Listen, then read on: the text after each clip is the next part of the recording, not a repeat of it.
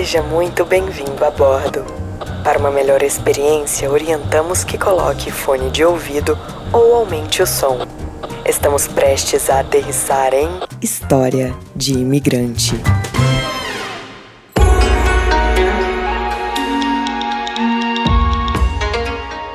Chega mais que hoje a gente vai dar um pulo no país mais populoso do mundo.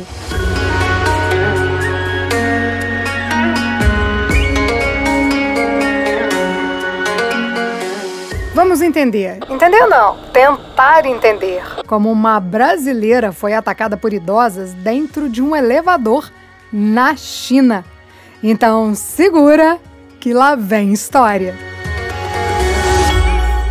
A Ana Paula morava numa cidade pequena lá da China. Pequena sim, tinha 6 milhões de habitantes. Mas é China, né, galera?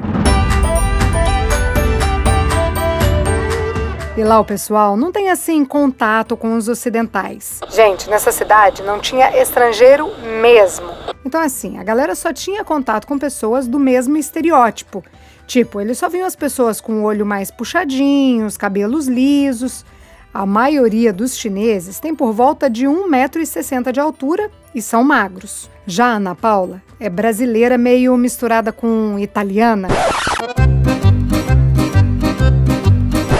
Sabe aquelas pessoas que têm um olho bem preto e grande? Isso é sucesso absoluto lá na China.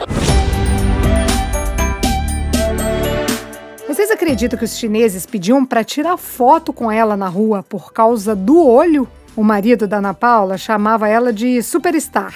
E ela se sentia, assim mesmo, uma superstar. Teve até um dia que a Ana Paula foi passear num parque com uma amiga. E como sempre acontecia, apareceram uns chineses pedindo para tirar foto com ela. Só um parênteses aqui. A amiga dela é loira e grande, alta. Isso é ainda mais diferente para eles. Nesse dia, na hora lá que as fãs. Vou chamar aqui de fã, ué. Não é fã que fica tietando? Então. Na hora que as fãs foram tirar a foto com as duas brasileiras, uma das chinesas pegou uma mecha loira de cabelo da amiga da Ana e colocou na boca e mordeu. Tipo, como se estivesse comendo mesmo ali para fazer pose para tirar foto. Hein? Na hora, as duas não entenderam nada. Na verdade, elas só foram entender uns dias depois. Isso porque explicaram para elas que na cultura chinesa o loiro e o dourado têm a ver com ouro, e isso significa dinheiro. Então essa foto mordendo o cabelo loiro era para atrair riqueza. Eles têm mesmo essa pegada simbólica com cores. Por isso, as mulheres casam de vermelho, o que significa prosperidade. Mas, vida que segue. A Ana Paula e o marido moravam num apartamento e o lixo tinha dia e hora certos para ser recolhidos. Ela sempre descia com os sacos para jogar no container que ficava em frente ao prédio dela. Até aí, tudo bem. O negócio é que sempre tinha alguns chineses atrás dela e depois que a Ana jogava o saco, eles abriam lixo. Não era porque estavam com fome, não. Não eram mendigos, eram os vizinhos mesmo. Gente, eles pegavam o lixo de dentro do container e abria para ver o quê? É porque eles queriam saber o que ela comia. Pessoas dos olhos grandes. O que são? Onde vivem? Como reproduzem? Do que se alimentam? É o que você vê depois do intervalo. Tô brincando aqui, mas era bem assim.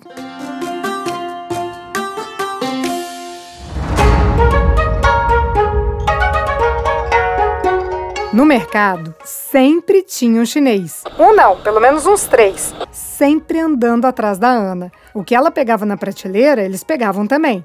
De curiosidade mesmo. Ela comprava muita coisa importada que não era comum para eles.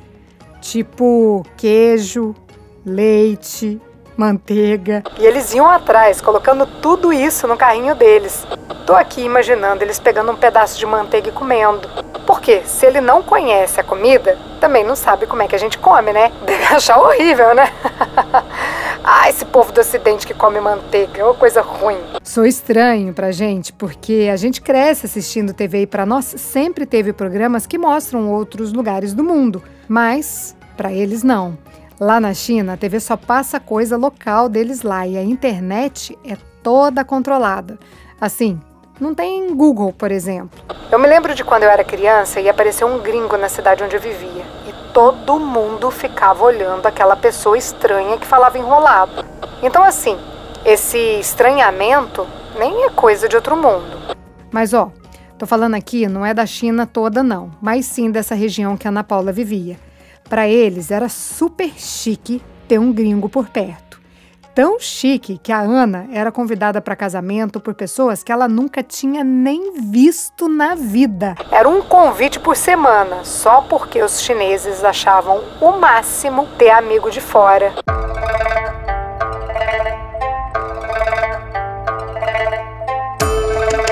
Nas ruas, a Ana se adaptou bem ao empurra-empurra. Os chineses se tocam o tempo todo. Nem precisa explicar por quê, né? Eles são bilhões num país só. Até briga de casal em público ela já não estranhava. Vá brigar com o chinês, o negócio é arte marcial, rapá, kung fu. Mas não é coisa de homem, não. Quando a mulherada tá pé da vida, elas vão para cima do marido é de voadeira. Gente, tô exagerando não, a Ana me contou isso mesmo. E mais, é bem comum ver esse tipo de quebra no meio da rua.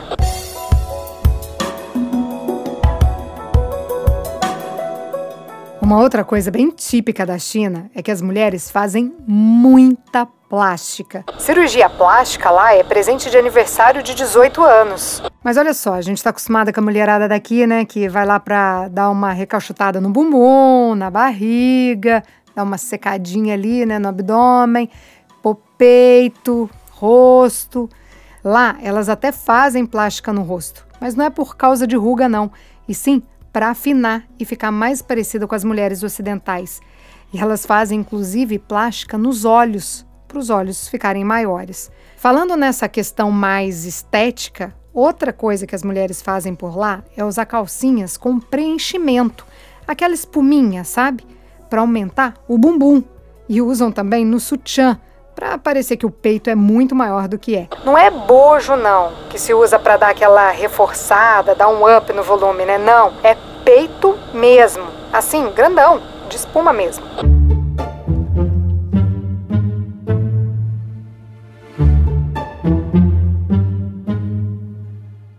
Teve um dia que a Ana Paula estava com o marido no elevador do condomínio onde ela morava. Era um condomínio com mais de 10 prédios bem altos, tipo uma estrutura bem grande. E quando eles estavam descendo, entraram duas senhorinhas. Elas tinham ali por volta de 75, 80 anos. As duas ficaram olhando para Ana. Mas ó, não é aquele olharzinho de elevador, não sabe? Aquele de rabo de olho. Era assim. As duas pararam e ficaram encarando a Ana Paula de cima embaixo. E aí depois olhavam uma para outra e voltavam a encarar a Ana. Daí falaram alguma coisa ali em chinês. A Ana Paula não fala nada e não entende nadinha de mandarim e nem de cantonês. Essas são as línguas mais faladas lá na China. Então, as duas falaram qualquer coisa ali que a Ana não entendeu e depois atacaram ela.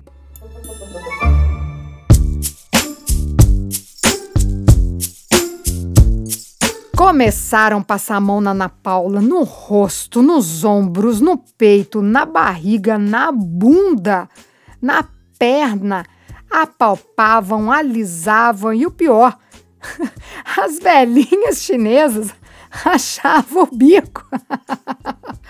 Enquanto passava a mão no corpo da Ana descaradamente, elas davam risada e cochichava qualquer coisa ali. Já por outro lado, a Ana gritava sem entender nada do que estava acontecendo.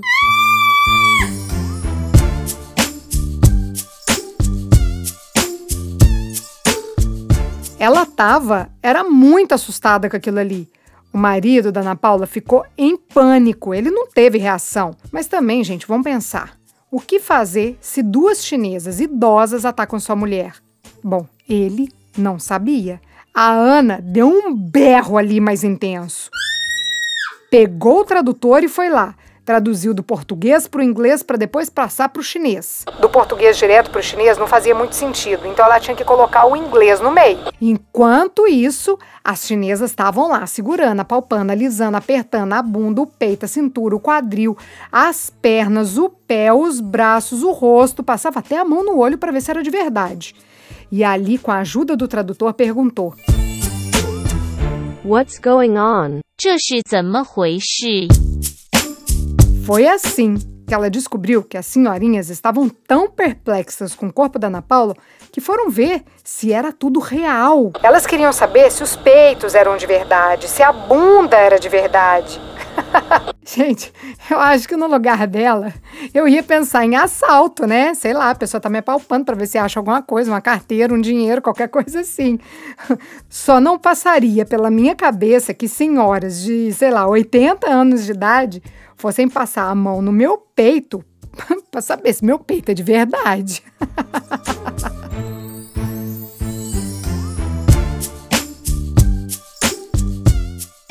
Depois dessa, a Ana Paula não se assustou, mas com nada, e nem se impressionou quando os colegas da universidade do filho dela seguiram o menino até o banheiro e ficaram ali assistindo ele a fazer xixi. Só de olho no tamanho do. Vamos chamar aqui de piringolim? Mas essa já é outra história. Hoje contamos a história da Ana Paula.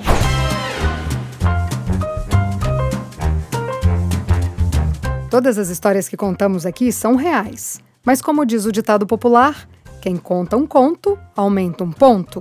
O nome dos personagens pode ou não ser inventado em respeito à história deles. Se você tem uma história de imigrante para compartilhar, escreva para a gente. Nosso e-mail é historiademigrante.gmail.com e o nosso WhatsApp é mais um 650-834-9209. A edição de som é de Tadeu Jardim, assessoria de comunicação é de Thaís Siqueira. Produção, roteiro e apresentação, Priscila Lima. Essa é uma realização Estúdio Fita. Até a próxima história.